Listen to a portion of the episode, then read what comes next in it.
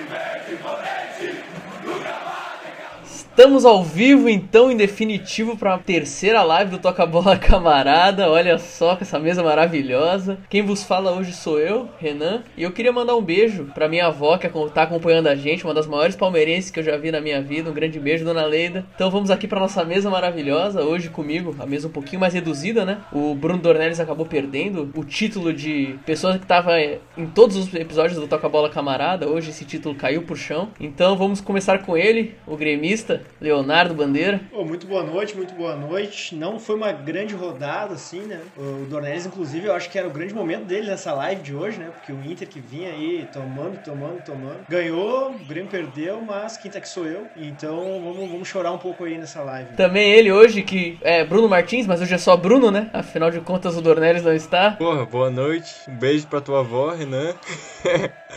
E saudar aí, né, antes de mais nada, mais um aniversário do eterno comandante Ernesto Che Guevara. Então, com certeza tinha que constar aqui o parabéns pro nosso comandante latino-americano. E é isso, né? O Leonardo falou de do momento triste e esse canal é composto de tristeza, né? Porque se a gente falar de futebol brasileiro, a gente vai falar de tristeza. Boa noite. Depois dessa mensagem super positiva do nosso querido amigo Bruno, nós trouxemos hoje como um grande convidado pro Toca Bola Camarada ele, a prova de que a torcida jovem do Santos tem pessoas jovens de verdade, Ciro! Cirão da massa. E aí, rapaziada, certinho, boa noite. Pô, fico muito feliz aqui de estar participando, né, compondo o elenco do Toca Bola Camarada. Eu achei que ia vir aqui falar bem do meu time, falar de uma ótima atuação, numa vitória empolgante, é, mas quando é pra falar de um 4x1 numa Libertadores aí, o Léo não me chama, né, então vou ter que chamar falar hoje numa atuação mais modesta, uma atuação mais envergonhada do Santão. Pô, pelo jeito, pelo jeito que ele 4x1 foi título, né, porque eu só vejo o cara falando disso, cara. Faz tanto tempo que ele só fala. Calma, o Recopa Gaúcha, calma morrer. É, foi só isso, né? Foi só isso. É título, é caneco.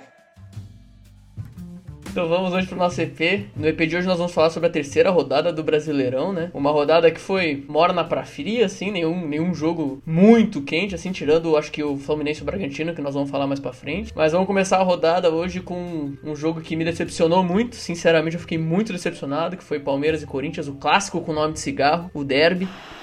Wesley dominou, rolou para quem vem de trás, vem a batida! Para jogar o Rony, boa bola para a direita, chega Gustavo Silva, conseguiu jogar a bola da área!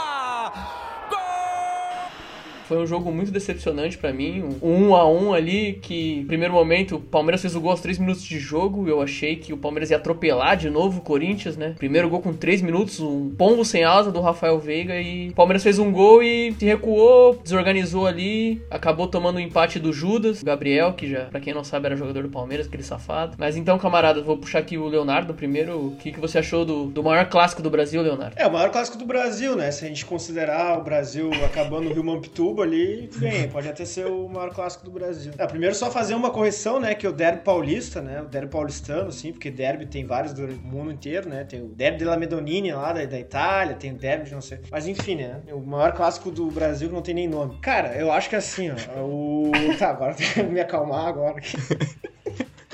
Cara, é... mexi com o cara, mexi com o psicológico. Não, cara, cara, eu acho que assim, quando a gente vê hoje Corinthians e Palmeiras, assim, o que se espera é de uma superioridade muito grande do Palmeiras, que realmente é um time que tá. É o Flamengo e o Palmeiras hoje, os dois melhores times do Brasil. E o Corinthians, cara, essa, esse, esse time que não anda, assim, faz dois anos já, né? E aí, isso é claro, o clássico ele nivela as coisas. É, é natural que, que isso aconteça. Só que, cara, os primeiros 30 minutos, assim, o Palmeiras dominou o jogo, dominou a bola, assim. Teve mais a bola, teve mais. E aí o, o Corinthians aparece no jogo ali nos 15 minutos finais do primeiro tempo e nos 15, 20 minutos do segundo tempo, que é quando consegue empatar, né? E o, o último terço do jogo, assim, só dá Palmeiras, só que aí que vem. O Palmeiras ele não, ele não tava conseguindo construir jogada, que foi até o que eu te comentei, né? Tinha a bola, chuveirinho pra dentro da área e com isso não conseguia fazer grande. Não, não, não conseguiu chegar, né? Chegou a fazer um gol, foi anulado, mas não, não conseguiu chegar a, a, ao 2 a 1 né? Então, assim, cara, acho que são dois campeonatos muito diferentes para esses dois times. O Corinthians tem que aceitar que vai ser um ano de brigar para não cair, entendeu? Se chegar lá faltando 15 rodadas, já viu que não vai cair, dá para tentar brigar por uma Sul-Americana, quem sabe um,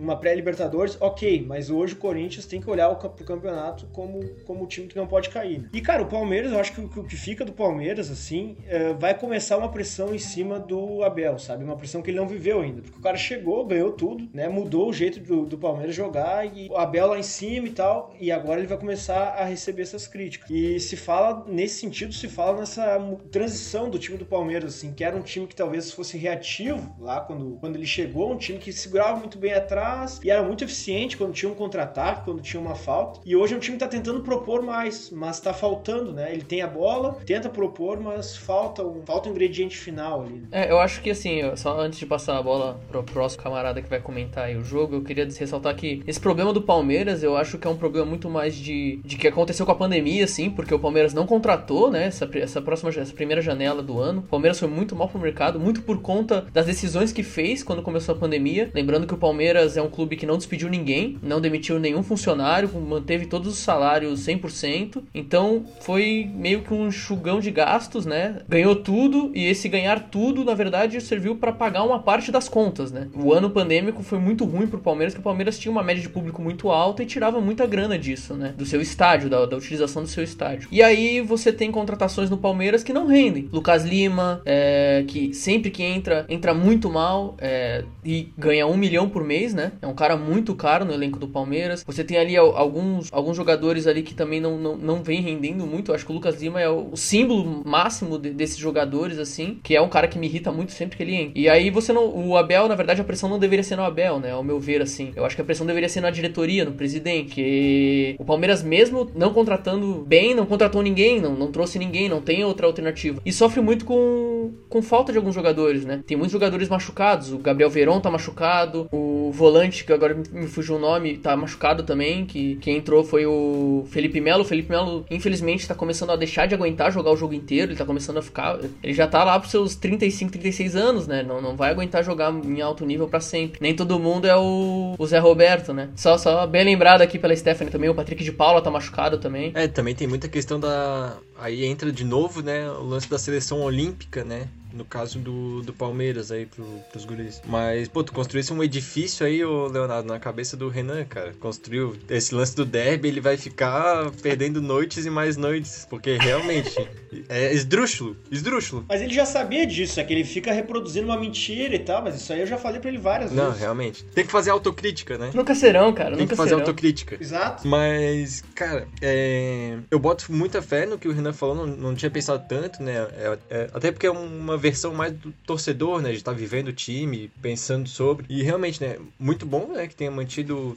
todos os funcionários do clube, né? Que são as pessoas mais importantes do clube, né? Na minha opinião, esses são os mais importantes, assim. Os mais afetados também quando, quando aperta, né? Quando o time deixa de ganhar, ah, tá numa seca de títulos, etc. É ruim para jogador, para técnico, mas é pior ainda para quem vive o clube, né? Hum, mas eu achei interessante até que. Ah, e também sobre o Lucas Lima, né? Pô, imagina que naba, né? Tu entra num, num clube e o Lucas Lima já tá lá, assim, pô, tu não, não, não contratou, tu não foi atrás do cara, né? E daí, porra, o Ciro depois pode falar que ele tem conhecimento de causa sobre como que é ver o Lucas Lima em campo pro seu time. Mas eu achei. Ah, mas ele desfrutou, ele desfrutou.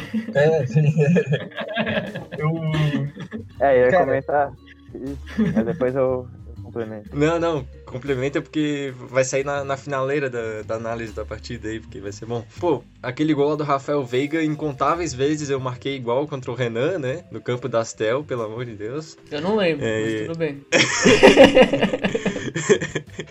e muito bom também ver o Gabriel marcando contra o, contra o Palmeiras, né? A lei do ex é foda sempre que acontece. No primeiro tempo já tinha ensaiado de fazer o gol, né? Numa boa jogada do Cantilho ali, o Luan. E ele finalizou bem em cima do goleiro, se não me engano, ou pra fora. Mas no segundo tempo ele marcou. E o- o que saltou, assim, de- que eu achei mais interessante, assim, foi que o Corinthians conseguiu construir jogadas boas no ataque, né? Triangulações, jogada em profundidade, um pouco de alternância. Dependendo muito do, do lado direito, né? Que é o do Mosquito. Mas é o que tem, né? O cara tem tem que, tem que, tem que jogar o que ele se, se predispõe. E talvez isso seja o que? Um Silvino Effect, um Pepe Silvinola aí, que tenha feito um, alguma mudança ofensiva no time. Eu achei interessante. Uh, mostrou um pouco mais de recurso, né? O time tava muito apático nas últimas rodadas e tem que fazer isso mesmo, porque o elenco é limitado, né? Limitadíssimo, assim. O Corinthians, dos grandes times da Série A, é um dos, se não o, que tem um elenco mais limitado, né? E que tava pior nas rodadas. É o que tem o elenco mais limitado. É, daí tu pega, pô, um time desse,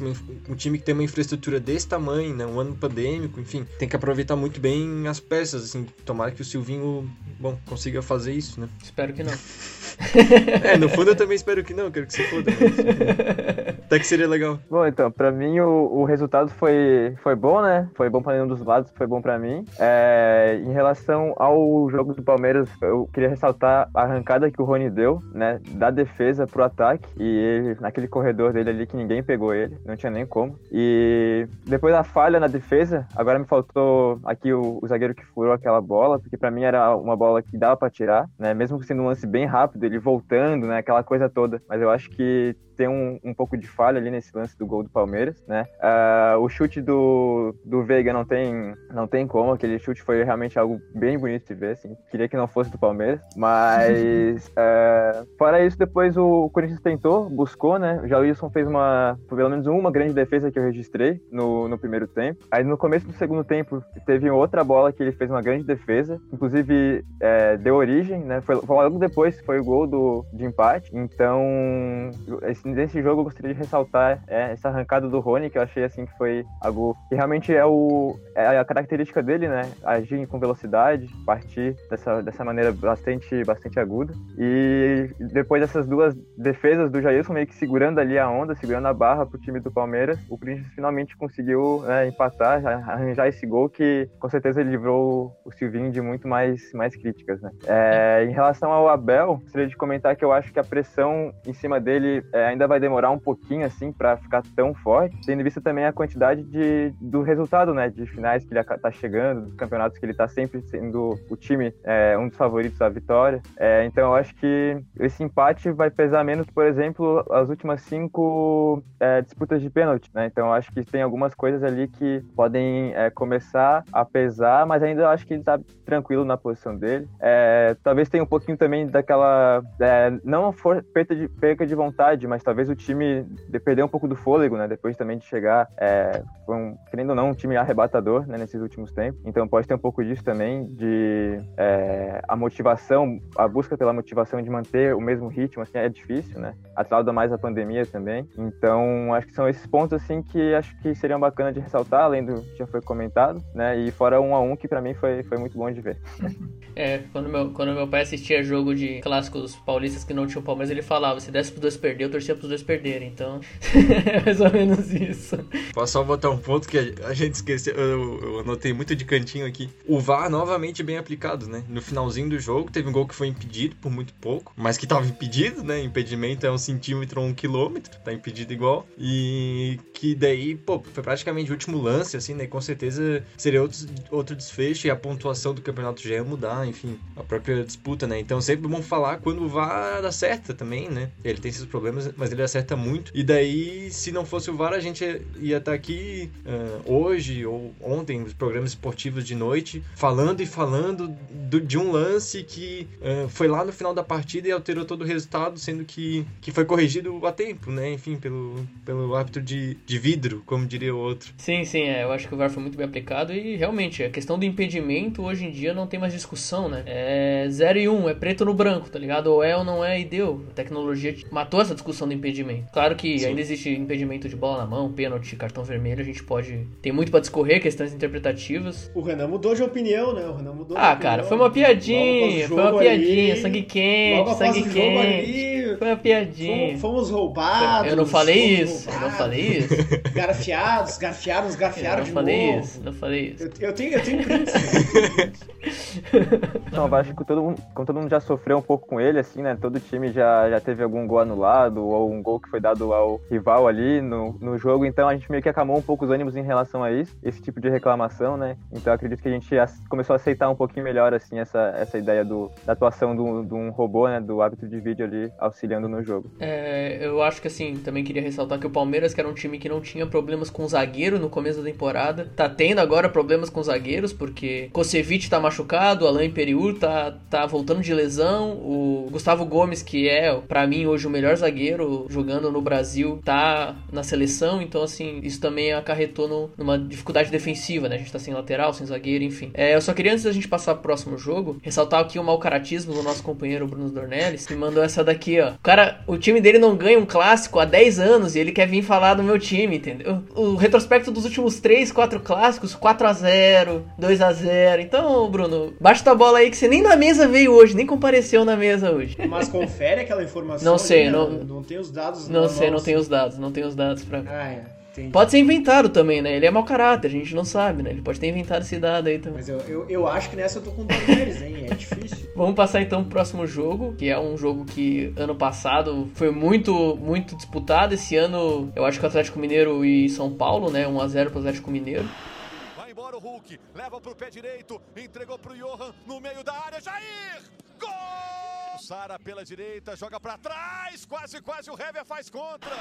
Mais uma vez o Hulk destaque, né? O... Atlético Mineiro dominou o jogo. Eu acho que assim, o São Paulo apresentou poucos riscos. A maior chance do São Paulo foi uma cabeçada contra do Hever. Quase fez um gol contra ali, né? De resto foram chutes de fora da área, chutes que passaram, alguns até passaram próximo, mas de muito longe. E o Atlético Mineiro mostrando que, na verdade, apesar do, do, do placar reverso na primeira temporada, na primeira temporada, na primeira rodada, perdendo pro Fortaleza, ele tá vindo com, com uma certa força para disputar, né? Terceira rodada, segunda vitória, né? 1 a 0 O que vocês acharam do jogo, camaradas? Começar por você, Leonardo. Cara, eu, eu, realmente assim foi um jogo que se esperava mais equilíbrio, eu acho. E o Atlético Mineiro, que também não vinha de grande, grandes jogos, assim, destacou ali. E, cara, realmente o Hulk, assim, que era, quando ele chegou, foi meio que pra mim assim, pô, será que esse cara vai vingar assim mesmo? Vem, vem lá do futebol chinês, e antes disso, o destaque dele na Europa foi no futebol português, que, cara, assim, eu já acompanhei por um tempo o futebol, o campeonato português é muito abaixo. Mas o cara tá fazendo, além de fazer gol, assim, tá fazendo muita jogada. A jogada desse gol começa com ele. E o São Paulo, que parece também falta ataque, falta qualidade no ataque. Então, além dessa construção, quando chega também, chega com pouca qualidade, assim. Mas é isso, assim, vamos ver até que ponto o, o Atlético Mineiro vai evoluir, porque eu acho que esse é o caminho, assim, porque eles estavam, cara, a final do Mineiro foi muito fraco. Os jogos da Libertadores deles foram, foram bem, claro, foi, foi o primeiro. Só que esse fase de grupos da Libertadores é bem. engana muita gente, né? Então, cara, eu acho que a gente vai ver aí uma evolução do Atlético Mineiro, sim, começando por esse jogo, realmente dominou, né? Sim. O.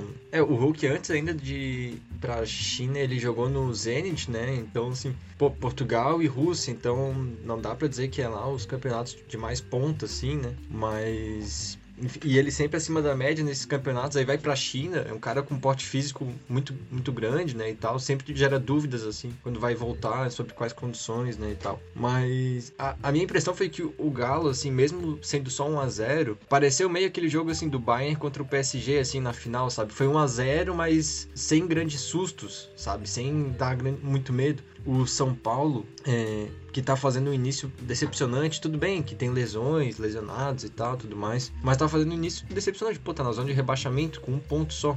Né? E no segundo tempo, o São Paulo chutou uma vez. Ele chutou uma vez. E foi um chute de fora da área que foi para fora né? Então, assim, não criou mecanismo, assim, para fazer o gol, né? Não, não, não dava para enxergar muito o São Paulo fazer o gol. E a melhor chance foi justamente numa bola que, que o Hever vai afastar e, e o goleiro defende ainda, né? Então, assim, é muito difícil. O São Paulo no jogo todo, ele deu zero chutes ao gol no total. Então, pô, um time que sequer chuta no alvo, né? Na baliza, não tem como marcar gol. Então, pô, um início bem preocupante, assim, muito abaixo do, do esperado. Ah, só pra, ressaltar, o Hulk, ele não fez gol, ele não deu assistência, mas ele deu a pré-assistência. Uhum. Ele lança a bola pro Johan e aquele tipo de jogada Uh, é quase como se fosse uma assistência, né? Porque ele, ele clareou toda a jogada, ele jogou pro Johan que era só, só lançar pro meio, né? E daí foi feito. Eu ia destacar isso agora. é, O lance começa com ele vindo buscar a bola no meio de campo, né? Uhum, Ele sim. dispara do meio de campo com a bola, lança pro Johan e o Johan cruza. Uhum, É, eu acho que o Tarso, na live passada, falou que apesar do Hulk não ser um grande jogador a nível de seleção, ele, pra nível de futebol brasileiro, ele é acima da média, né? E ele tá demonstrando isso. Eu acho que, assim, é- é, se ele não se machucar, né, por conta do nosso calendário maluco, talvez a gente veja, veja ele como um destaque do Campeonato Brasileiro, assim, tranquilamente. É, então, é, pensando no Hulk, assim, eu também, foi uma das, das coisas que eu quis evidenciar, né, comentar sobre esse jogo. É, pra mim, ele vai fazer, meio comparando, assim, uma temporada parecida com a do Marinho no ano passado, né, que foi uma coisa que uma- um jogador que chegou meio desacreditado, eh, sabiam que ele poderia render, mas não sabia o quanto. Então eu acho, assim, olhando agora, né, pelo que ele tá construindo desde o começo da temporada, vai ser algo semelhante, assim, a gente pode traçar algum comparativo no final do ano, quem sabe. Quiserem me chamar aí pro, pro, pro, pra- pro episódio final, né, do, da temporada, a gente faz isso e eu vejo se eu tava certo ou não. Mas, assim, querendo fazer esse, esse paralelo, assim, eu acho que ele vai ser um, digamos que um, com a mesma participação, a mesma contribuição que o Marinho teve no ano passado pro, pro Santos, né? No caso dele no Atlético. É, eu acho que esse jogo, a meu ver, assim, é foi um jogo de dois, é, dois times que vão lutar pela parte de cima da tabela, né? Tanto o Atlético quanto o São Paulo. É, eu coloquei eles no começo do, do ano como duas grandes forças, né? Entre seis, cinco, seis ali que vão ficar na parte de cima da tabela. Quem sabe até um pouco mais que isso, os quatro primeiros. Mas é, não foi aquele. Então, como vocês comentaram, né? Não foi um jogo com muitos lances, né? O São Paulo, por exemplo, nem levou perigo para a meta do, do Atlético. Então, de fato, acho que o que dá para ressaltar nesse jogo é a participação do Hulk mesmo, né? E como que mesmo não participando da assistência ou do gol, ele participou da jogada em si, né? Então, acho que esse é um ponto que deve ser levado em consideração também. Mas fora isso, também não, não foi um, um jogo com muitas. Não tinha muito mais a acrescentar além do que já foi comentado, porque realmente não foi, né? Foi 1 a 0 tranquilo, naquela coisa. É, o São Paulo ele tá- tem demonstrado assim, uma certa necessidade, né, das peças que se machucaram, assim, né, o Daniel Alves, o Luan ali no meio, que estão fazendo muita falta pro time de São Paulo. A Gi ressaltou ali o 9 a 1 do São Paulo contra o 4 de julho, né, mas na Copa do Brasil. mas eu acho que isso não é parâmetro, né, pro, pro Campeonato Brasileiro em si. É, e o São Paulo perdeu o Miranda, né, o Miranda saiu machucado desse jogo, então também é mais uma lesão aí importante pro São Paulo, o Miranda que vinha jogando bem. Então vamos esperar, né, vamos esperar agora a próxima rodada e ver como é que vai, como é que vai sair. Eu diria que até esse placar de 9 a 1 contra o 4 de julho pode servir um pouco como essa melhor campanha do Atlético Mineiro na Libertadores. Não significa nada. Só que se o time usa aquilo ali de forma, de forma ah, né, conseguimos já construir muita coisa, pode se tornar até perigoso. Então, eu, eu, eu teria calma, assim, eu teria calma. É, é que eles estão animados, Léo. Nunca ganharam uma Copa do Brasil, não sabe como é levantar aquela, aquele troféu maravilhoso. Ah, ô, Renan, tu te, tu te resolve aí, não tem nada. É, algum camarada tem mais alguma coisa que sentar sobre esse jogo? Porra, nove, porra, 4 de julho, né? É, eu vou passar então pro jogo né, do, do Grêmio e do Atlético Paranaense. Vem o Grêmio, Matheus Henrique trabalhou com o Diego Souza pro chute. Santos tá ali pra fazer a defesa. Vem de novo o time do Atlético com perigo, a bola na frente, sai o Breno, gol! 1x0 pro Atlético Paranaense, né? Eu acho que assim, estamos ansiosos pra ver o Grêmio titular jogar. Não joga, não aparece, não entra. Eu não, também, eu também. faz. Eu também tô ansioso. Estamos aí na aguardo, estamos aí na aguardo do time titular jogar. Eu achei um jogo, tipo, o Grêmio teve algumas bolas ali, algumas chances de, de gol, né? É, poucas, mas, mas criou um pouco. O Atlético Paranaense, como a gente ressaltou nas outras, nas outras rodadas, ele tá muito organizado. Ele tá muito organizado. Ele soube jogar contra o Grêmio. Ele jogou, fez aquele 1x0 e, cara, teve chance de ampliar ali. O goleiro do Grêmio salvou uma ali no começo. O goleiro do Grêmio é bom mesmo, o moleque é bom. Bom, eu tinha ressaltado isso. Eu vi ele jogar, eu assisti esse jogo. eu- eu- realmente o cara é seguro, ele é bom. Com, com retrospectiva recente, ele é muito bom, né? É, ele, ele, ele não vai, ele não vai pra seleção olímpica, acho que como titular, assim, porque vão gastar a ficha da idade no Everton, né? Das três fichas de idade que tem, uma vai ser no que eu Everton. acho que não vai. Que acho que não vai. É, não... ah, então já não sei. A notícia que eu tinha, a última que era. Que Eu era acho que o Palmeiras não vai liberar o Everton. Se eu não me engano, tinha, tinha um, uma história assim. Vamos ver como é que vai É, seguir. Cara, né? é, é uma besteira, né? Pô, já ganhamos a última Olimpíada, já, já saiu aquele negócio de não ter ganho a Olimpíada. E tem muito jogador sub-23 bom no Brasil, sabe? É, é muito importante pra dar maturidade, assim, competitividade, rodar, assim. Colocar é, o goleiro do Grêmio aí pra ser titular, por exemplo, assim, né? N não vou falar que ele tem que ser, porque eu não acompanho tanto, assim, jogador sub-23, sabe? Mas ele é melhor do que o Cleiton do Bragantino, por exemplo, né? Que foi titular no, nesses jogos aí. Mas é uma bobagem gastar um jogador do que tá jogando no Campeonato Brasileiro, disputando o título, enfim, Libertadores, para jogar Olimpíada, sabe? Já foi, acabou. É, eu, eu até vou te dizer que eu não queria, porque eu não queria que ele saísse também nessa, nessa época. O Grêmio tá com problema de goleiro reserva, assim, e teve há dois duas temporadas seguidas com problema com o goleiro. Só que eu concordo com o Bruno, assim, eu acho que nessa, ainda, em todas as posições, talvez o Neymar, assim, que já não foi liberado pelo PSG, e que aí tá, é esse cara que, que, é, que tem mais uma Copa para gastar, assim, ah, beleza, talvez levar eles. Mas fora isso, cara, pra goleiro eu também não vi muito sentido em gastar essa ficha da idade no Everton. Sim, sim, concordo. É, mas sobre o jogo do Grêmio, vamos só terminar aqui, o Atlético Paranaense fez mais, mais, mais uma vitória, né? Conquistou mais uma vitória. Com o Grêmio lá, e como o Bruno bem ressaltou no, no última live também, vou, vou ficar aqui tocando as últimas lives, é, esses pontos do começo são muito importantes, porque chega lá no final são eles que fazem falta, e eu acho que o Grêmio tá perdendo pontos muito importantes para um time que, como o Léo bem disse, né, tinha uma impressão de que se ia, depois que caiu na, na pré-Libertadores, de que ia focar um pouco mais no brasileiro, né? Tá, eu acho que assim, querendo ou não, o Léo pode até discordar de mim por, por conta dos seus, das suas, dos seus ideais, né, de, de futebol, mas eu acho que duas, dois campeonatos brasileiros pro Grêmio e nenhum no século XXI é, é muito pouco para um time que, que almeja as competições como o Grêmio almeja. E o Grêmio, há 5, 6 campeonatos, está sempre entre os 3, 4 primeiros ali, né? Então eu acho que assim, talvez seja o momento de focar um pouquinho mais no brasileiro em si, né? Não sei, não sei. Vou passar a palavra pro Leonardo discorrer sobre. É, cara, então eu tenho, tenho algumas coisas a falar. Primeiro que eu concordo contigo, assim. Uh, a torcida do Grêmio quer o brasileiro, sabe? A torcida do Grêmio quer um brasileiro. Além de toda a silêncio ah, das Copas e tal. Pô, você já ganharam a Recopa Gaúcha e tu quer um brasileiro ainda, cara. tríplice coroa, cara. cara. Ele quer tríplice coroa. Tu nem Recopa Gaúcha ganha também, né, meu querido? Enfim. Como é que eu vou ganhar?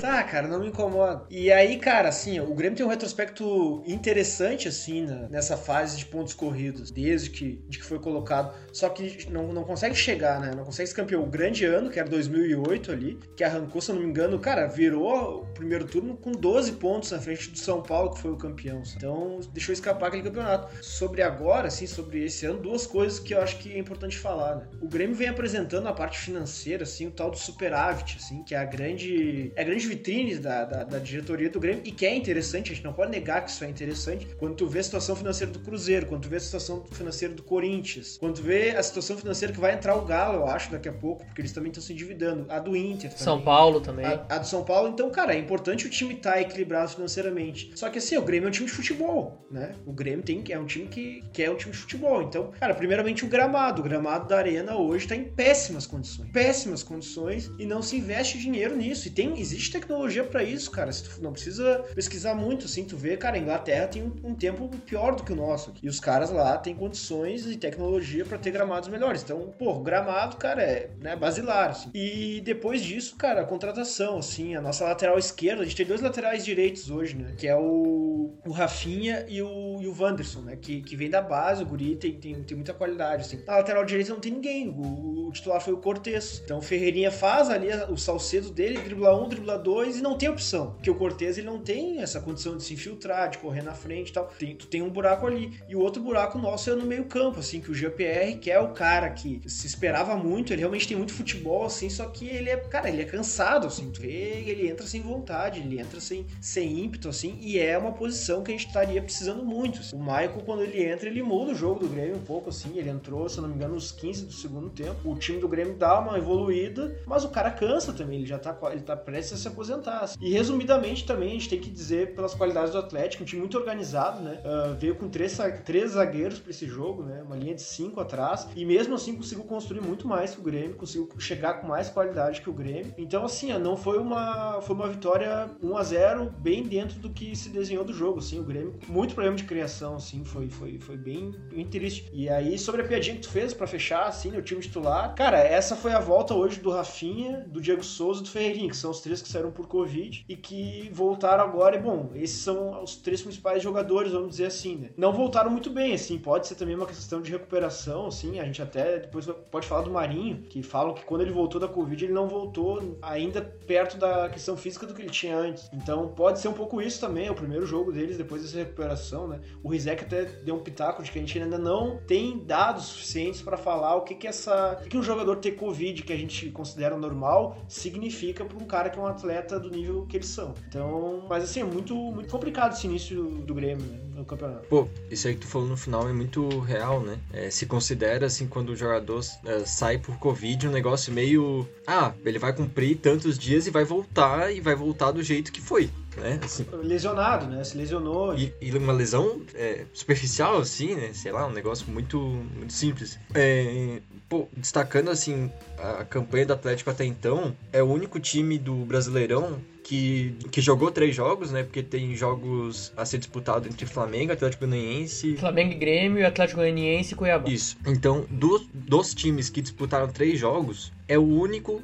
que não levou nenhum gol. Então, três rodadas disputadas, 270 minutos em campo, mais acréscimos e não levou nenhum gol, né? Isso aí é, é de, de, de, né, de se observar muito por conta do que o Léo falou. Eles chegaram com uma linha de cinco jogadores atrás, mas não é, não é uma linha de cinco atrás, né? É uma linha muito versátil, porque os dois alas do Atlético, que é o Marcinho, infelizmente, né, que tá praticando futebol, e o Abner, eles são jogadores que eles são muito versáteis dentro dos 90 minutos. Então, ao mesmo tempo que eles podem desempenhar uma função na faixa do meio de campo, o Marcinho ele construiu muita jogada ofensiva, né? O cara passa do meio de campo, ele afunila pro meio. Tanto que o gol saiu assim, ele afunila pro meio, uh, faz um passe em profundidade e o Matheus Babi marca o gol, né? Os dois jogadores que, que eram do Botafogo até ano passado, se não me engano. Então esses alas, eles são muito versáteis. Quando o, o Atlético, ele parte em vantagem, né? Ele faz o primeiro gol, o Atlético ele monta uma linha de seis atrás. Os dois zagueiros do Atlético, eles ficam o tempo todo dentro da meia-lua praticamente.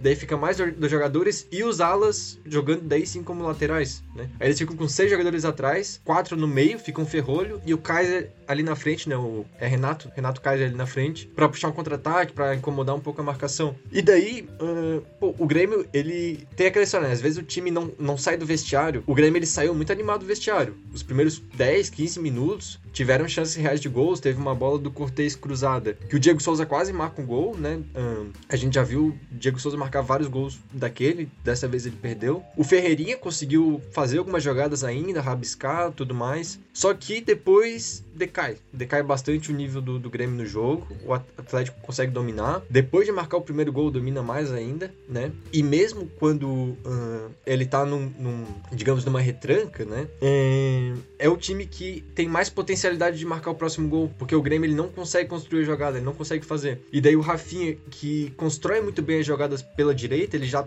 tava cansado, já não tava mais conseguindo uh, render tanto. O meio de campo, que nem o Léo falou, é, tem muita dificuldade de criar, apesar que o Michael entrou bem, assim, mas ele entrou bem distribuindo a jogada e tal, distribuindo bola. Então, o Grêmio esbarrou nessas dificuldades, né? No segundo tempo, o, o Grêmio teve 70% de posse de bola e deu zero chutes no gol. Então, ele tinha o domínio da bola, mas não conseguia fazer nada. Não tinha nenhum chute pro gol, né? Então, muita bola alçada. E eles, e eles marcaram, marcaram muito bem o Ferreirinha, cara. Eles marcaram Sim, muito bem. É, o Atlético depois ele começa a fazer uma marcação por cobertura, assim, né? Então o Ferreirinha às vezes passava de um ou fazia uma triangulação e sempre tinha algum outro jogador a mais do Atlético, né? Então ficou bem, bem difícil mesmo, assim. Pela direita o Grêmio criou bem pouco. E teve um lance, né, que o Léo falou do gramado, acho que foi no final do jogo já, que tava, assim, tentando fazer uma pressão, né, o Grêmio em cima, jogando bola na área e tal. O Rafinha, ele recebe uma bola perto da, da intermediária, assim, o jogo tava quase acabando, a bola tá vindo perto do Rafinha, ele tá com o pé levantado, assim, né, pra dominar meio que escorando pra frente, a bola quica e bate na canela dele, daí ele vai passar e a bola vai pra lateral, porque a bola veio toda desengonçada, assim, então o gramado, assim, é, visivelmente tá, tá, não tá na melhor condição possível. É real. Não, e essa questão que tu comentou, Bruno, da organização do Atlético não vem de agora, né? É uma coisa que já vem sido trabalhada, inclusive com o, o Thiago Nunes, né, que reencontrou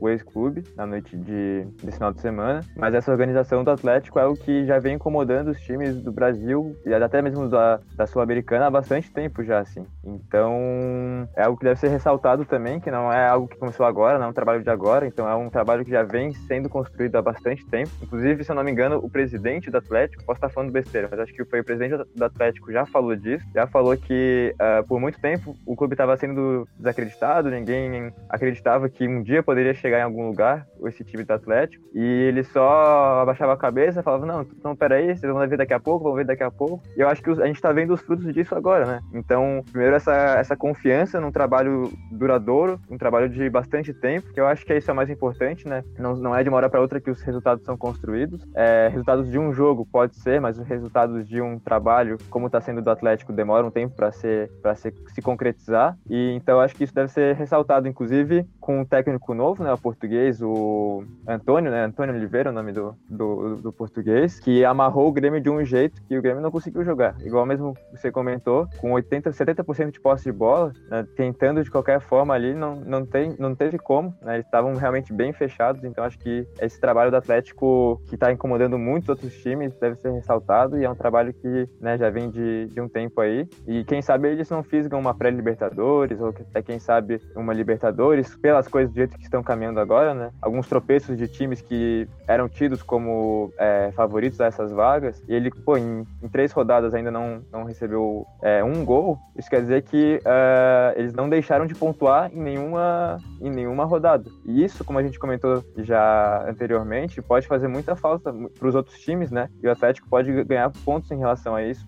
É, pontos não, pontos ele já tem, mas ganhar vantagem, né? Em relação aos outros times no, no futuro. Inclusive um Santos, por exemplo, da vida, pode se complicar bastante em relação a isso. A meu ver, depois já, vou, já vamos comentar um pouquinho mais, mas a meu ver, já era um, uma temporada para o Santos de, de lutar realmente para não não estar tá ali na zona de rebaixamento, né? Então, isso, só um resultado como esse, ou resultados como o do Fortaleza, que também a gente vai comentar, são, são pontos que complicam bastante a história. Então, acho que essa questão é bem importante de frisar. O trabalho que vem sendo feito no Atlético é um trabalho que já vem de anos, assim, acho que isso é, isso é bacana de a gente deixar pontuado, assim. Bom, no, no mais, acho que era isso, né? Mais uma vez o VAR atuando, né? Como eu comentei antes, às vezes vai ser ao nosso favor, às vezes contra. Dessa vez o, o prejudicado foi o Léo, mas de uma forma que eu acho que foi, foi, foi, correto, né? Foi um lance correto, assim, que não tem muito muito que a gente falar sobre, mas enfim, ele atuando aí mais uma vez e, e dando a vitória ali pro Atlético. Claro que resultado do trabalho do Atlético, né? Não foi um, um, um jogo que o, o VAR decidiu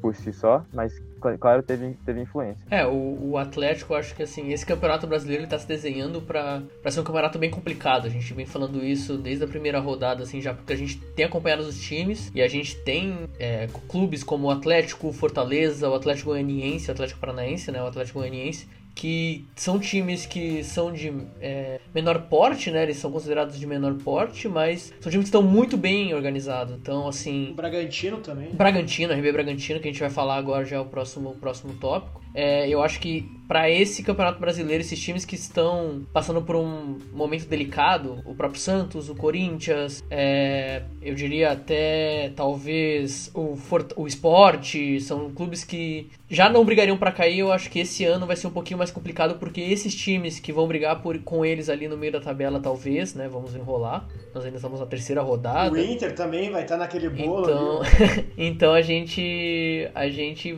vai ver o que vai acontecer mais pra frente, mas são times que estão muito muito fortes ali e com certeza vão brigar ali por uma pré-Libertadores, por uma Libertadores até, quem sabe. Vamos ver como é que vai desenrolar, até por conta do como a gente vem batendo no martelo do calendário, né? Já, tá, já é bagunçado, a gente fez o, a, a, a cabecice de fazer uma Copa América, então vai ficar mais, mais bagunçado. A gente já tem um jogo atrasado, o jogo dessa rodada foi adiado por conta da Copa América, né? O Atlético Goianiense e Cuiabá. Então a gente tá só embolando mais o calendário. É, antes de passar ao próximo jogo, o Bruno Dornelles, nosso querido camarada, fez uma pergunta muito boa aqui pro nosso querido amigo Leonardo. Eu acho que, que é legal a gente ler aqui. O Grêmio ainda não pontuou no campeonato. É cedo para dizer que não irá disputar o título? É, lembrando que tem um jogo a menos, né? Ele lembrou que tem um jogo a menos, mas é contra o Flamengo. Queria que o, se o Leonardo puder, puder dar a opinião dele sobre, sobre isso. Ah, tem que mudar da água pro vinho, sim. Não tem, não tem, não tem muita, não tem muita surpresa, né? Eu acho que um dos pontos interessantes é que o Grêmio não tá disputando a Libertadores. Então, cara, o foco é no Campeonato Brasileiro. Só que assim, tem que mudar muita coisa, porque foi um deserto. Os últimos quatro jogos do Grêmio, na verdade, só que aí que tá, três jogos com o time mais reserva, foi um deserto, assim, de crença. E o, antes de passar o cutucado do Claudião aqui, ó. Precisando de um gramado bom, Léo, é só subir a serra. E se tu precisar de taça, ô Cláudio, aí tu pega o trem, aquele trem que desce lá em Porto Alegre.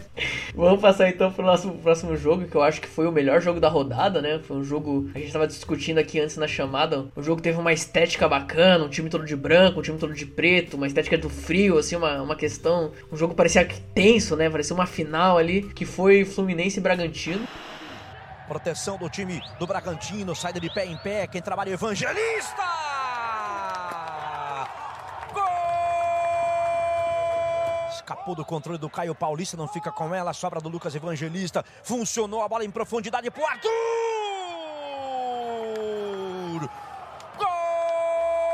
Egídio para cobrança, quase 30, Egídio de novo. Vem o desvio, ataque de cabeça!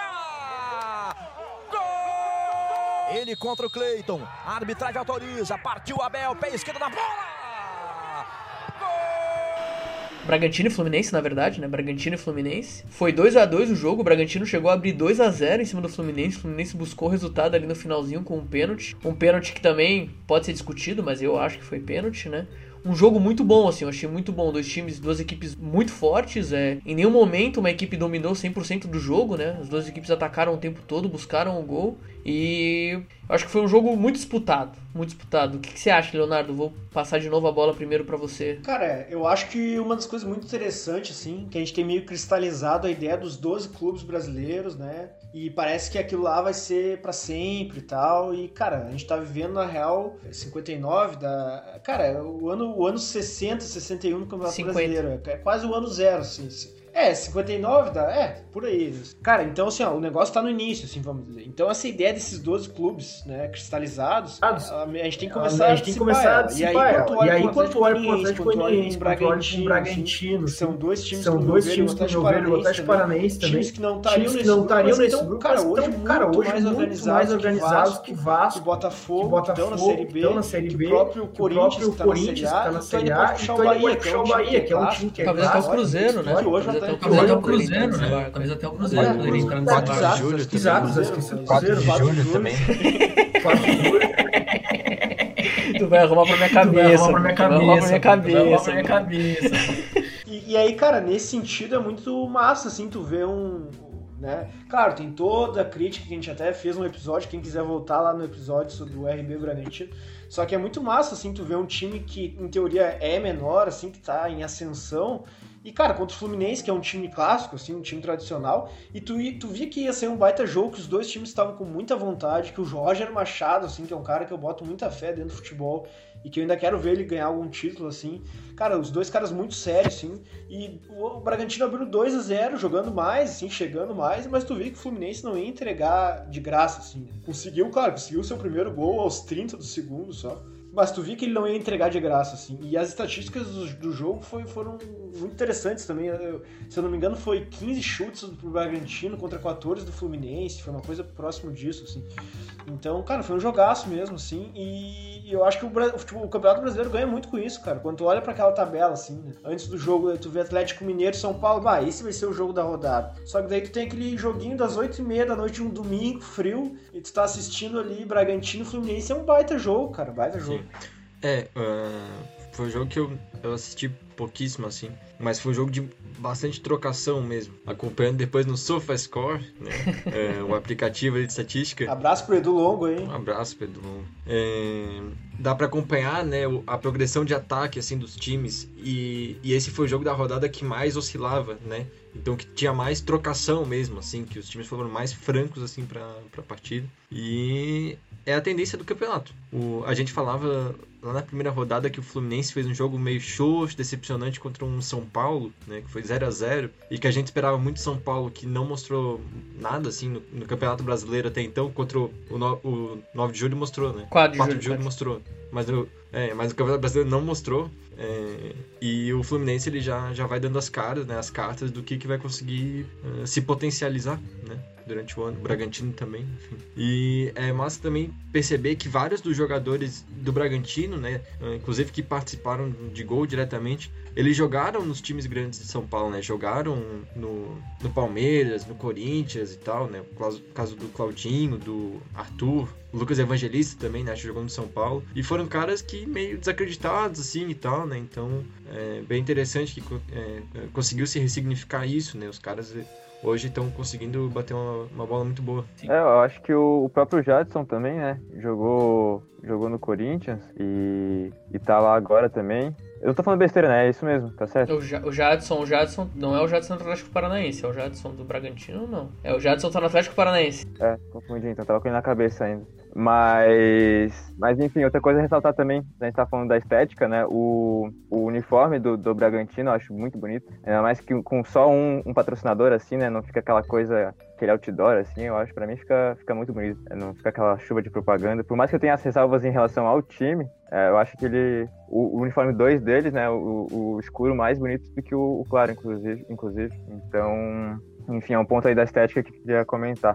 É, os gols do, do Bragantino saíram em erros, né, do, do Fluminense. Os dois, o primeiro gol, um erro do- de reposição do goleiro, aquela bola pro meio ali do, do campo que acabou voltando pro Bragantino. E como era de se esperar, né, o jogo é, em Bragança Paulista, com o Bragantino atacando mais no começo, querendo impor seu jogo, mas depois, como o Bruno comentou, o, teve uma trocação muito boa, o Fluminense já se encaixou também, começou a, a mostrar para que não, não entregaria, né, de qualquer forma, esse, esse resultado. É, acredito que talvez até o segundo gol tenha sido uma falha um pouco maior ainda do que, do que o primeiro. E quem sabe esse resultado poderia ter sido diferente. Mas o futebol a gente não fica com o si, né? A gente não trabalha com, com o si. Mas enfim, acho que queria ressaltar também esses dois pontos, nessas duas falhas que resultaram em gols. E mais uma vez, esse tipo de lance pode fazer muita diferença, né? Porque a gente não tem um campeonato com seis times isolados, com 12 times isolados, como o Léo também ressaltou. E essa mudança é, é boa e ela também mostra que os times grandes não podem ficar é, sentados nos títulos, sentados na sua história, né? E achar que tá tudo bem, achar que por ter nomes de, é, de grande expressão, que já jogaram na Europa, enfim, isso já vai resguardar eles, já vai salvar eles de um de um de resultados que sejam ruins, né? Que façam com que eles não avancem na tabela. Então, acho isso bacana também para dar uma chacoalhada, assim, acho bem, bem interessante. Tanto que o nosso campeonato é tido como um dos mais disputados, né? O campeonato nacional é um dos mais disputados. Então, é, mesmo sem torcer a, a motivação da torcida, sem essa parte tão importante, né? Eu acredito então que até mesmo esses times menores ganham ainda mais força quando estão jogando é, com a torcida ali empurrando eles. E mas mesmo assim eles estão conseguindo fazer um, um trabalho bem bacana, né? Claro que existe muito campeonato pela frente, tem a questão de, de elencos também, mas enfim, começando do- de agora, né? Sobre a nossa terceira terceira rodada, é, acho que pode ter certeza que esses times menores vão, vão ter bastante, vão dar bastante incomodação e vão, a gente vai ter muito que falar sobre eles ainda no decorrer do ano. Acho assim bem bacana de ver mesmo. E o e méritos pro Fluminense, né, de batalhar até o final em busca do resultado, não baixar a cabeça. Eu acho que isso é uma, um ponto do Fluminense bem, bem forte deles esse ano. É, na rodada passada já, te- já tiveram coletivas, né, pós-jogo com esse mesmo discurso de que entraram no vestiário com essa com esse com essa fala mesmo de não vamos baixar a cabeça, vamos correr atrás do resultado, vamos conseguir. Então eu, eu acho que esse é um dos, dos pilares assim que o Fluminense está tá se baseando assim nesse nesse ano, né, nessa temporada. Mas bom, fora isso, uma friaca, né, Roger todo é, encapotado lá com, seu, com a sua japona do Fluminense, passando um frio em Bragança. Foi um bom jogo, bom Se jogo. acostumou com o Rio, né? Se acostumou com o Rio, aí volta pra São Paulo na. O- só que o Léo falou um negócio legal mesmo. O jogo ele teve quase 30 finalizações, se não me engano, uma- foram umas 15 no alvo, assim, e, e que reflete mesmo esse, esse jogo de, de trocação, né? E o, o Red Bull, ele é um dos times com a menor média de idade, né, no elenco. Nesse jogo aí, a média era um, 24 anos mais ou menos, um pouquinho mais de 24 anos. Então, é é outra característica legal, né, de um time conseguir se encaixar sem ter ah, jogadores medalhões, né, aquele papo todo assim, e que é inclusive a proposta do da Red Bull enquanto empresa nos times de futebol, né, que é potencializar esses atletas que já tiveram uma formação boa e faturar na- nas vendas, né. Então, bem bem interessante perceber isso daí. Eu acho que assim, o Ciro tocou num ponto muito interessante que eu também ia falar. É, para além do calendário, que a pandemia bagunçou todo e atrapalha os times é, que estão disputando mais de uma competição, né? Então, por exemplo, nós temos o Flamengo que está disputando três competições, nós temos o Palmeiras que está agora disputando duas, o, o Grêmio que está disputando duas, então nós temos é, times grandes estão disputando mais de uma competição com uma importância grande, né? É, você ainda tem o calendário que atrapalha isso. Eu acho que a questão da torcida é essencial pra gente entender o que tá acontecendo no futebol pandêmico, né? Porque, querendo ou não, a torcida ela é o 12 jogador, ela faz uma diferença enorme no, no, no como a partida. Eu, e eu, assim, eu acho que não sei se o Ciro vai concordar comigo, né? O Ciro também torce com o time paulista, não sei se ele vai concordar. Eu não sei se o Corinthians estaria nessa situação se tivesse torcida no estádio. Porque, querendo ou não, a torcida do Corinthians ela tem um peso muito grande em cima do, do desempenho do time. E eu acho que assim, o Corinthians é um time que, que tem essa, essa, essa esse diálogo né, da torcida com. E mesmo que os torcedores vão lá cobrar o Corinthians na, no CT, essas coisas, não é a mesma coisa, né? Não é, não é a mesma coisa. Então eu acho que até essa questão da torcida não estar dentro dos espaços dos estádios, eu acho que interfere também e acaba proporcionando é, essa coisa que é até legal de times como Atlético Goianiense, como Fortaleza, como o próprio Atlético Paranaense, que muitas vezes quando joga fora a torcida não viaja junto com o time por conta das distâncias do nosso país, é, proporciona eles a ganhar esses pontos fora de casa, que mais pra frente são tão importantes, né? É diferente você jogar com, por exemplo, Fortaleza e Palmeiras no Allianz Parque, com torcida e sem torcida, né? Querendo ou não, a torcida do Fortaleza não vai estar tá ocupando o espaço todo que é destinado a ela, né? Porque a distância é muito grande. Não, e, e, e cara, eu, eu já, já faz um ano e meio que a gente tá nessa, e agora com a Copa América, com a Copa, com a Eurocopa, né? A Copa América nem vamos considerar que tá acontecendo, né? Com a Eurocopa lá, cara, tu vê que, cara, como é, como é diferente o barulho de torcida mesmo, assim, sabe? Uh, 10, 15, 20 mil pessoas reagindo a um lance de futebol. Porque aquele DJ não dá mais, cara. Bah, não dá mais pra ver um jogo, aquela, aquela coisa, aquele loop infinito ali. Bah, não. Quando é jogo da seleção, então, com eu sou brasileiro, bah, é, é deprimente. E deixa eu ouvir o técnico gritando, né? é, eu prefiro, eu prefiro muito mais, exato, exatamente. Oh, mas para esse caso da seleção, não muda muito, né? Assim, a torcida e. Também, não. Porra, de repente o DJ coloca um som de panela lá, uns negócios assim, né? Um... É, Porque não, concordo, é só essa concordo. musiquinha, né, que tem no. Eu queria, eu queria ressaltar aqui que o Tichai falou que eu tô falando besteira aqui, ó. Que eu tô falando besteira. Mas o Tichai torce pro Atlético Mineiro, que é o time que ganhou a Libertadores por causa da torcida, cara. Ganhou a Libertadores por causa da torcida. E tá vindo falar que eu falei besteira, cara. Ô, que isso? Eu não lembro o que tu falou, mas eu concordo com o Chai. Não, eu falar eu concordo com o Renan é, em relação ao Corinthians, porque naquele aquele jogo deles deprimente, né? A forma de jogar deles deprimente, se não tem uma torcida alegrando ali, os, os próprios jogadores não conseguem se motivar. Né? Então é algo de fato que o Corinthians em si, pelo estilo de jogo que o Corinthians adota há bastante tempo já, a torcida é muito importante mesmo para manter o time motivado, para manter eles é, acordados né, durante o jogo, assim. Então, claro, isso em todas as torcidas é um, um dos, dos papéis é manter né, o time focado ali, mas como comentou do Corinthians, acho que é um ponto realmente que deve ser considerado assim em relação à à falta, né, que tá fazendo a torcida no estádio. É, a situação do time, né? A situação do time. em si. Bom, vamos passar então pro jogo que eu acho que foi um jogo muito. Até peço desculpa pro Ciro aí, mas foi um jogo muito ruim. Muito ruim. Que foi Santos e Juventude. Brigou, Luiz Felipe ganhou, faz a tabela com o Pirani, vai pro cruzamento pro Caio Jorge de cabeça pra fora. Vai pra bola, Marinho, perna esquerda, bateu pro gol, a bola passa zunindo sobre a meta do Carné. 0 a 0 Pá, foi um jogo muito ruim. A gente vai falar desse jogo porque a gente vai falar sobre o Santos, né? Que infelizmente é um time que, apesar de ter chegado, chegou na final do Libertadores do ano passado, né? Chegou na final da Copa do Brasil de 2015, ganhou um Paulistão aí nesse intervalo de tempo, mas é um time que tem se apoiado na sua base. Eu acho que assim, o Santos, ele sempre, ele tem há- vem há um tempo, né, revelando grandes jogadores e se apoia nesses grandes jogadores, na venda desses grandes jogadores, mas realmente não investiu num projeto, não, não vejo um jeito do Santos jogar. né? O jeito do Santos jogar é os meninos da base, né? Eu comentei do, do projeto, né, do Atlético, do CAP, né, que já vem sido construído há bastante tempo e com o pé no chão, inclusive. E, bom, isso passa muito, na real, pela, pela fase que o Santos tá, tá passando, né, assim, tá vivendo, na verdade. Isso há bastante tempo já, há duas gestões, de dois presidentes anteriores ao, ao rei que tá agora, é, foram uma, uma pura bagunça, né, de- desde a época ali da, da Libertadores, o que o Santos poderia ter se tornado hoje, né? E se a gente vê o que o Santos está passando,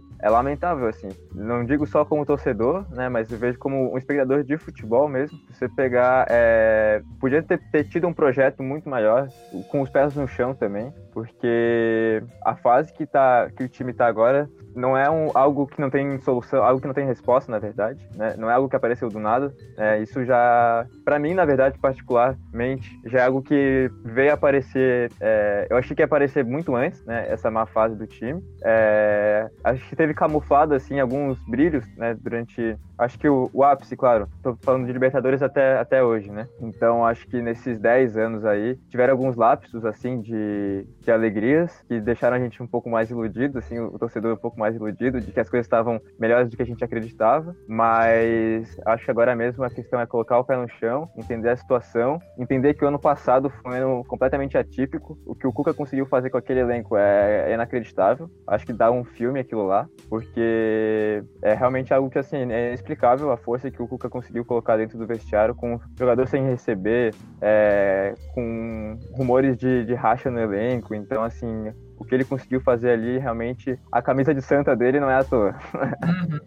Uhum. Ele conseguiu criar bastante coisa. Mas enfim, falando do jogo, é, foi um jogo que o Santos teve 80% de posse de bola, né? E não teve nenhuma. Foram dois chutes ao gol, na verdade, dois chutes no alvo. Né, que foi um, uma, cabe, uma cabeçada, na verdade, do Caio Jorge no primeiro tempo, que por pouco ali não entrou, por questão de, da força que ele pôs na bola, enfim.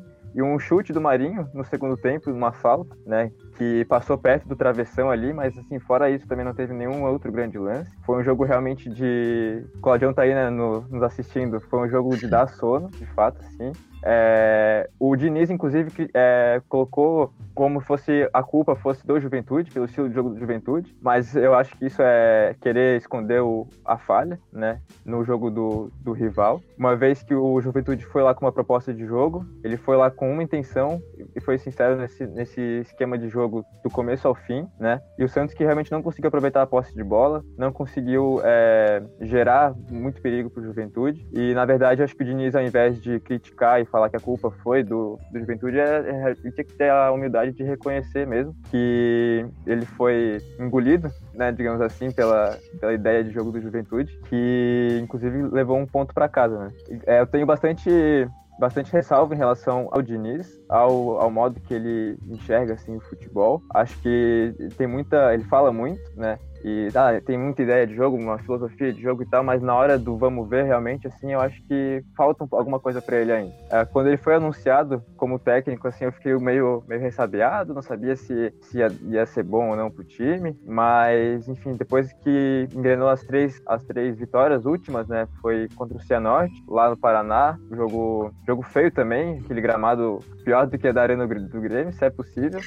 Depois um 3 a 1 contra o Ceará, poderia ter sido até um 3 a 0 se não fosse uma falha ali, mas enfim, futebol não é feito de Uhum. si, né? Depois, ah, na Vila, venceu o Cianorte mais uma vez e acreditei que ia vir embalado, ia vir com aquele, o ânimo, né, pra, enfim, finalmente consolidar um- o início de um trabalho, mas é, eu com isso assim eu comecei a ver que bom, vamos botar os pés no chão novamente, né? Vamos pensar ali no- na luta para não cair, porque esse ano vai ser complicado. Inclusive times que eu imaginava que estariam piores, né, nesse começo de campeonato estão jogando muito bem, né? Como Fortaleza, por exemplo, né? É um, o próprio Atlético que a gente já havia comentado antes. E só para finalizar, agora o Santos tem quatro pe- pedreiras pela frente, né? Começa com o Fluminense, depois tem o clássico contra o São Paulo, aí depois vai pegar Atlético e finaliza com o Grêmio. E o Grêmio, quando ele vai ter Douglas Costa querendo mostrar resultados, provavelmente ele vai estrear nesse jogo. Então, então assim, são, são alguns pontos que, que acho que o Santista aí tem que, tem que se abrir o olho e né, saber onde é que o time vai vai estar nesse, nesse campeonato. Será que a gente vai ver o Grêmio titular? Será? Será? Cara, eu- tô te achando muito engraçado hoje, tu tá muito debochado. Mas, cara, um dado, um dado que eu achei interessante desse jogo, assim, porque realmente tu olha os melhores momentos, eu escutei alguns comentários pós-jogo, assim. Cara, o o, Santos chutou nas estatísticas aqui, pelo menos do, do papel, 18 vezes. 18 vezes. Em gol, duas. Dessas 18, duas em gol. Sim. E aí tu dá uma olhada nos melhores momentos, tu entende isso. Chega eh, de fora da área, aquela bola que sobra ali dentro da grande área e tal, mas nada com um mínimo de É o perigo. Santos do Diniz. Nada com um mínimo de perigo. É, e o Juventude, e o Juventude, cara, cara, o Juventude se propôs a segurar, e realmente, o Juventude tem dois e chutes, nenhum chute a e gol. nenhum chute a gol. E Aqui, ó, 24 o Claudião 24 comentou. Tá aqui, ó, o Claudião comentou aqui, ó. Juventude fechado, feio. aqui. Sim, mas levamos um ponto importante. É isso aí. Claudio. Sim, levamos um ponto importante. É isso aí, Claudio. É, Trabalharam na filosofia. O Silvio falou de pedreiro, o Trabalharam na filosofia. o Santos vai pegar agora. Cara, o Juventude também, cara. O Juventude agora vai pegar, se eu não me engano, é Atlético Mineiro, acho que depois São Paulo, depois tem o Flamengo também. É uma- é- eu vi que era uma sequência pesadíssima. Mas, cara, foi. Acho que o Ciro concorda muito com o que ele falou, assim, do, do Santos. Ah, o ano passado também já era um ano que o pessoal via, cara, é um time meio estranho, assim, é um time meio capenga. Só que daí, realmente, o Cuca levou o time pra final da Libertadores e levou pra Libertadores no brasileiro ainda, né? Que muita gente achou que depois tinha perdeu a final e tal, não ia conseguir no Brasileirão voltar e ainda pegou uma Libertadores, assim. E esse ano com Diniz, com esse perfil dele, que é cabeça dura, assim, né? Tem aquele estilo de jogo dele, não abre mão. Cara, não sei, assim, é meio. Eu, eu ainda tenho a tese de que vai haver um campeonato dividido, assim, a- a- a- os 10 últimos vão estar na Berlinda para brigando por três vagas ali pra não cair. Eu, eu ainda acho isso. Eu acho que assim, desse campeonato, o anunciado é que a Chapecoense vai ser rebaixada, vai se lanterna. a Juventude, me desculpa, Cláudio, não é por mal, mas eu acho que é o time também que é, tem menos recursos, Juventude América. é, mas aquela vaga, a última vaga pro rebaixamento, eu acho que vai ser muito puxada, muito puxada mesmo. E o, o- pô, é, muito obrigado por já compartilharem os números, né? Porque realmente o, o, o número é uma boa ferramenta, né? Pra entender o que aconteceu no jogo. Daí o Santos, ele dominou completamente, mas aí a gente, a gente olhando melhores momentos, né? Eu só vi os melhores momentos, ainda bem. A gente pensa, caralho, esse editor. E foi difícil de É, achar, esse né, editor é foda. Ele né? conseguiu botar mais de 5 minutos de melhores momentos. Esse editor é foda, saca? Tinha uns pô, três vê ali aquele- repetida que você não percebeu. Foi de trás pra frente, ele virou o ângulo. Virou o ângulo pra parecer que era Pegou segundo outra tempo. câmera, pegou outra câmera. Pô, tiro de meta nos melhores momentos, assim, vai, incrível. né? Imagem do técnico, assim. Gandula, Gandula buscando a bola. Porra. Mas, cara, o que vocês falaram é muito real, assim, sobre, pô, o Santos sempre ter joias na base e tal, né? E isso é excelente, pô. Quanto, quantos jogadores bons o Santos forneceu pro futebol brasileiro, pra seleção também, enfim. Mas, cara, naquele livro, Veias Abertas da América Latina, o Eduardo Galeano já falava que a maior maldição da América Latina foi ter nascido importante e ter nascido com minério e ter nascido com recurso. E parece que o Santos sofre desse mesmo mal. Ele tem uma categoria de base incrível, ele forma jogadores excelentes, só que ele forma pros outros times. E daí tu olha o Santos e tu vê que ele tá completamente desfigurado hoje, problema de presidência, de técnico. Assim, o trabalho do Cuca foi incrível, foi, mas é até bizarro, assim, né? Pensar que, tipo, cara, destoa completamente, assim, não era pra ter acontecido aquele trabalho, né? Numa lógica, assim, de, do, do que, que o time fez mesmo, assim, pra, pra chegar até lá, não era pra ter feito aquele trabalho, não tinha condições de ter feito, né? E, e é o que torna maior ainda, né? Ainda mais pra chegar na final e perder pro Palmeiras, né? Porra, aí é foda. Ô, ô, ô, ô. Sim. E da maneira que foi, Da maneira- exatamente. Um jogaço, E- um jogaço. Pô, um jogo tão chato, né? E a gente pensando, pelo menos vai dar pênalti. Pelo menos vai dar pênalti. Deus me livre. O maior medo do palmeirense hoje é o pênalti. Mas, pô, não teve nenhuma grande chance. Eu acho, eu acho que agora tu veio, hein, Brunão? Agora tu veio, hein, Brunão? Com essa comparação aí do, do Veias Abertas, tu veio, tu veio. Santos de Potosí. Santos de Potosí agora. Daí, Não, daí não, não, no- calmaria, né? Vamos, vamos. Vai ter um livro escrito. Vai ter um. Peraí, peraí. Vai ter um livro escrito assim, porra, eu vi um menino sentado em frente à vi- Vila Belmiro, com as pernas cruzadas, pensando, a vila deu tudo pro mundo e o mundo não deu nada pra vila. É, não, eu, eu, eu, eu- eu achei bonito, achei legal, assim, criativo, achei brilhante, mas ao mesmo tempo também, cara, o Santos, cara, o Santos tem duas, tem uma Libertadores 2011, enfim, todo mundo sabe o que, que o Santos tem, assim, então eu não, eu, eu botei fé, Bruno, mas, não, a gente sabe, o, o, o- o- ou seja, essa mina deu muito resultado pro Santos, é, acho que é esse que é o, esse que é o ponto que eu quero chegar, assim, mas eu, eu botei fé, na, eu botei fé na, na- no que o Bruno trouxe, assim, pra enriquecer o nosso, Gostei, nosso gostei. debate. Eu acho que essa pergunta aqui, acho que é pro Ciro, né? Você acha que dá para jogar o Pirani o Zanocelo juntos? Então, é, a questão é que o Zanocelo, ele vai, vai chegar agora, né? Sim, então eu realmente não, sinceramente não conheço muito do trabalho dele, assim. É, acredito que ele não vai jogar com o Pirani agora, porque o Pirani tá numa baixa, assim, em relação ao que ele já jogou. Então eu acho que vai ser mais uma questão complementar ali para é, suprir essa, essa baixa do Piranha do que realmente nesse primeiro momento, né? Tô, tô pensando agora assim de, de, imediato. Então eu acho que agora sim não iria funcionar os dois os dois jogando juntos, né? Uh, inclusive sobre novas sobre novos rostos, rostos, sempre nunca sei qual é o plural, enfim, rostos, né? Sobre novas pessoas no Santos, tô gostando bastante do do Marquinhos, né? Que chegou agora há pouco, tá, tá mexendo bastante no time. É, então são são algum, alguns pontos assim que eu acho que devem ser observados.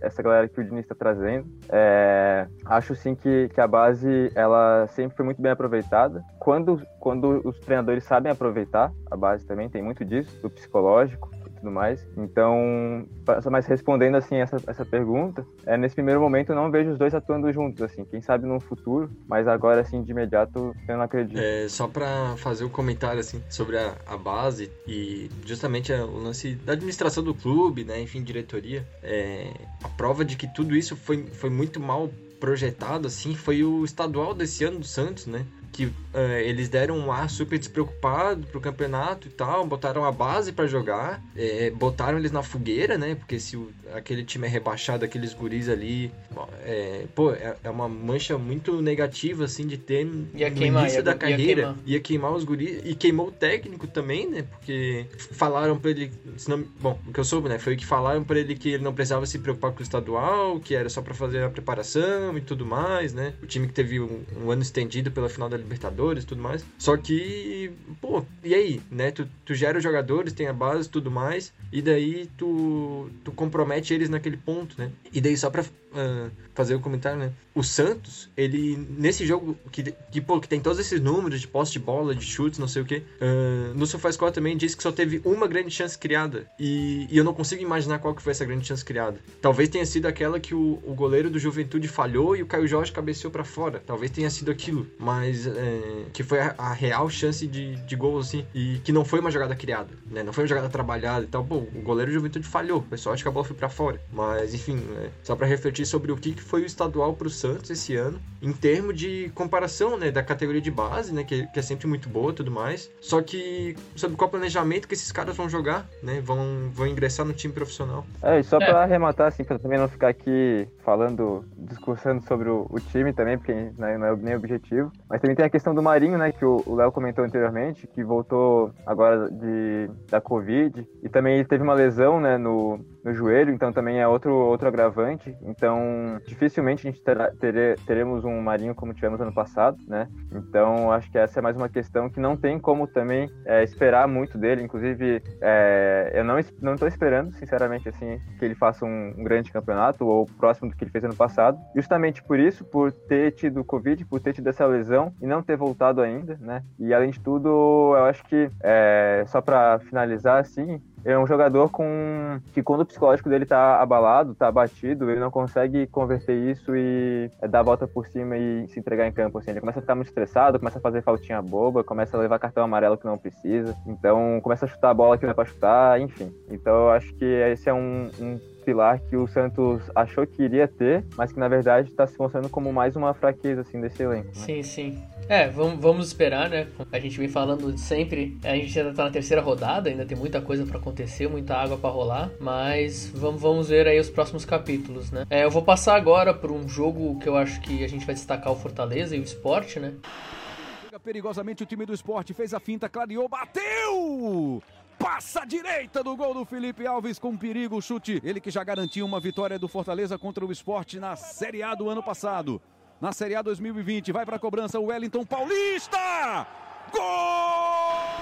1 a 0 pro Fortaleza, um pênalti eu diria absurdo, né? É um lance que não, não dá para se entender. É engraçado que se você olha pro o zagueiro que fez o pênalti, né? O outro zagueiro do esporte, ele, ele, ele coloca a mão na cabeça, assim, ele não entende. Parece que o cara teve um, sei lá, um tique, alguma coisa, esticou o braço, enfim.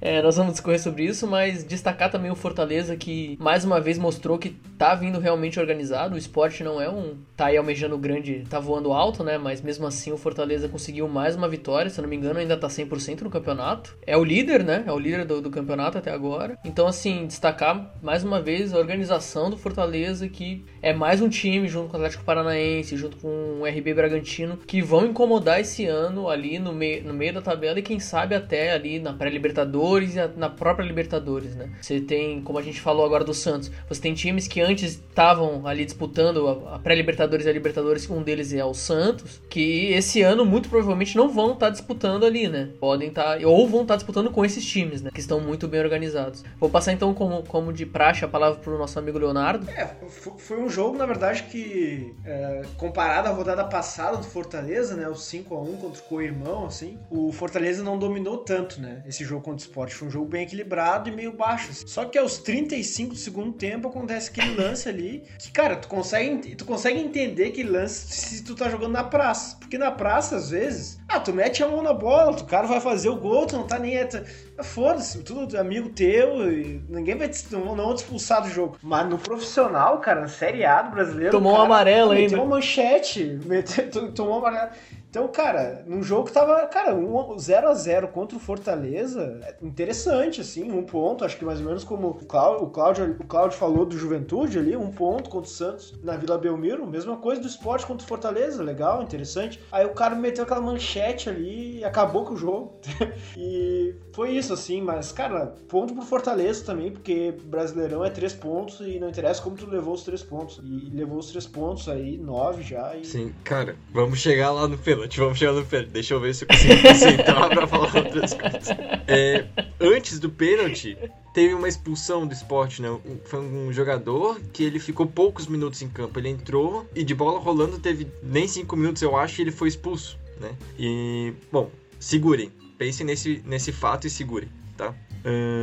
Mas a tomada de decisão do esporte, do, do Fortaleza, ela estava muito boa. Uh, a principal diferença né, dos times que estão organizados para os times desorganizados é que o jogador ele sabe o que ele tem que fazer. Né? Ele sabe em qual área que ele tem que atacar, para quem que ele vai passar, qual jogada que, que vai ser, em qual momento, transição ofensiva, defensiva, enfim. Uh, como que o time vai, vai balançar e balancear o jogo tudo mais. E o time do Fortaleza ele faz isso, né? Ele não antecipa a jogada. Tu não vai ver eles dando um, um cruzamento do meio de campo, tu não vai ver o, o cara querer ser herói, né? Driblar dois, três, quatro jogadores para fazer um gol. O cara bater lá de longe, ele não vai fazer isso, né? Ele vai procurar jogada em profundidade, triangulação, tudo mais. E isso é uma coisa que uh, perdurou durante todo o jogo. E, e, que fez a superioridade, né? Daí teve o lance do pênalti, que é um lance bizarro, que nem o, o, o lance do, do pênalti do, do Inter, né? A gente vai tendo coletâneas de momentos bizarros, assim, do, do futebol e do Brasileirão. O e pênalti gente... do Moisés, rodada passada também. É,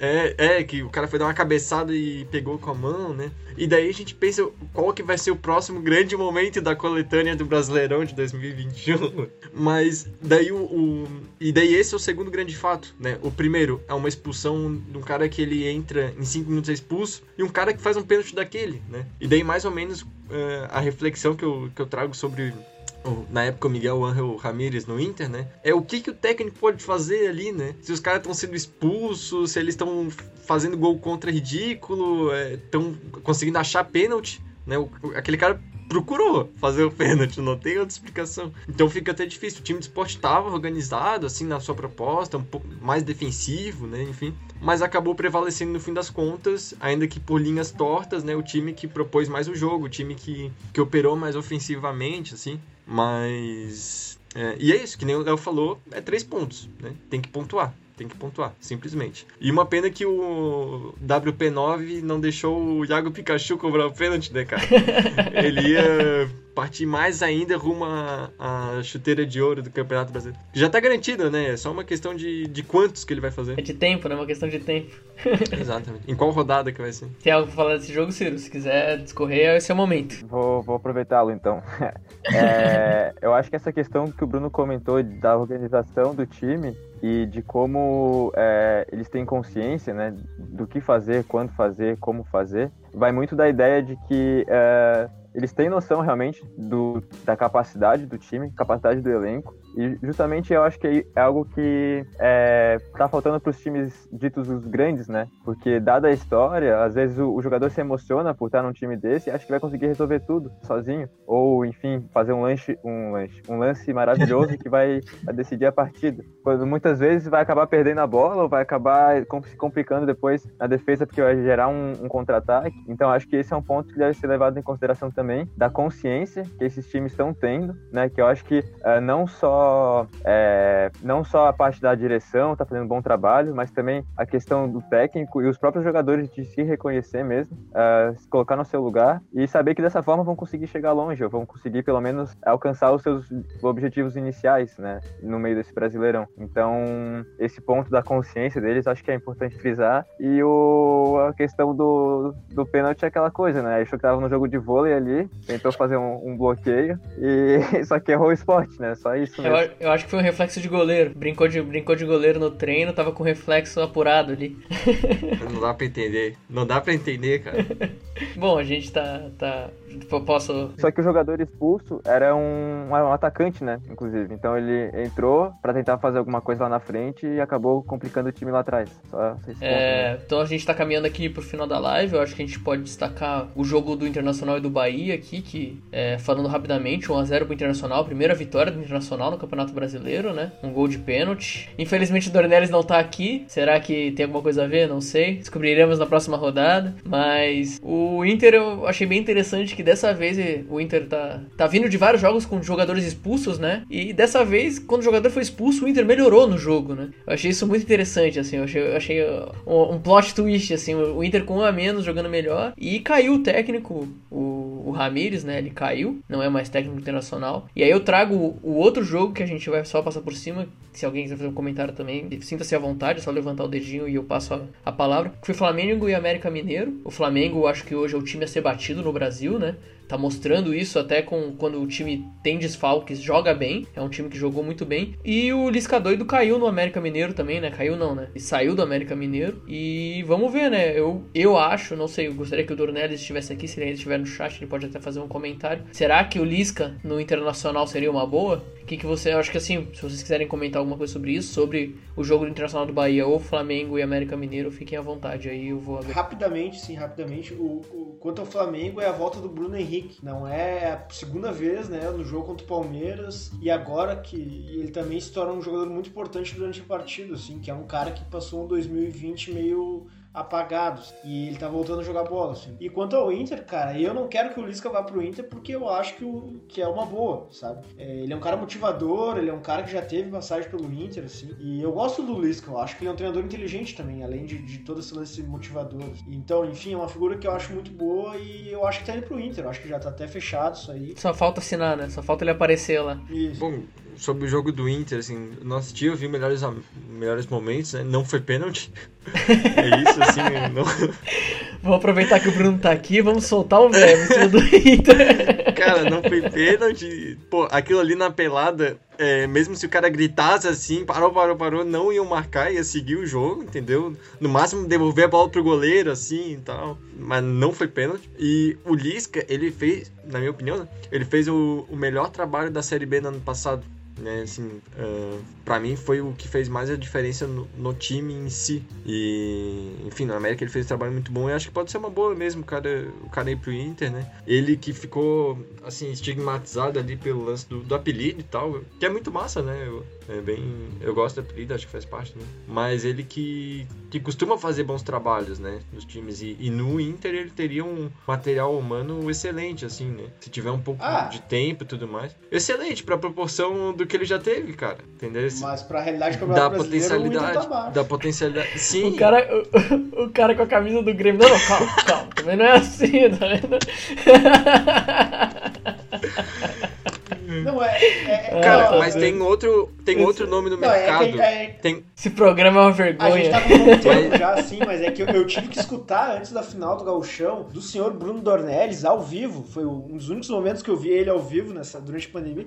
E a gente comparou, cara, jogador a jogador do Grêmio. Ele disse que o time do Inter era muito melhor, que não sei o quê. Então, assim, ó, tem que ter um pouco de calma com esse elenco do Inter. Só isso. tudo bem, mas é que tem outro nome no mercado que é o Renato Portaluppi.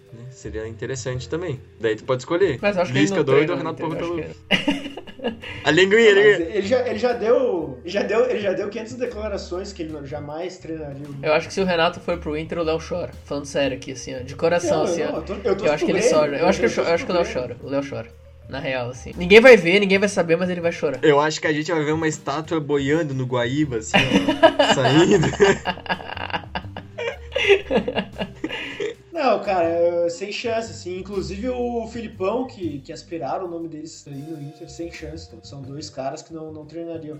Ah, ah, Assim, o, o- o- dessa questão de ídolo, assim, talvez o Roger Machado viesse em algum momento treinar o Inter, que, é uma, que seria um baita nome. Mas enfim, eu acho que o Lisca tá aí já. Acho que já é uma realidade. É, eu, eu acho que assim, quando ele saiu do América Mineiro, que também me surpreendeu, porque o América Mineiro, como o Bruno bem destacou, ele vinha de uma Série B muito boa, né? E até a campanha na Copa do Brasil foi muito boa, né? A gente achou que o América Mineiro, ele ia, nesse Campeonato Brasileiro, seria um desses times organizados que a gente veio destacando aqui, né? Fortaleza, Atlético Goianiense, é, Red, Bull Bragantino, que são times que estão muito organizados. O América Mineiro achou que ele se enquadraria aí, mas não é a realidade. Estamos indo para a terceira rodada, para a quarta rodada, ele não fez um gol, perdeu todos os jogos, enfim. É, Vamos ver o que vai ser aí do América Mineiro, né? E no começo do ano, inclusive, conseguiu segurar jogadores, né? Conseguiu segurar o elenco, conseguiu manter ali o, o elenco, de certa forma. Então, infelizmente, estamos vendo aí o, o desmonte, né? Talvez de um projeto do América Mineiro que não deu certo. Ou deu, né? Não está dando mais. Então, gostaria de agradecer aí a todo mundo que ficou. A gente estendeu um pouquinho mais a live, a gente decidiu não,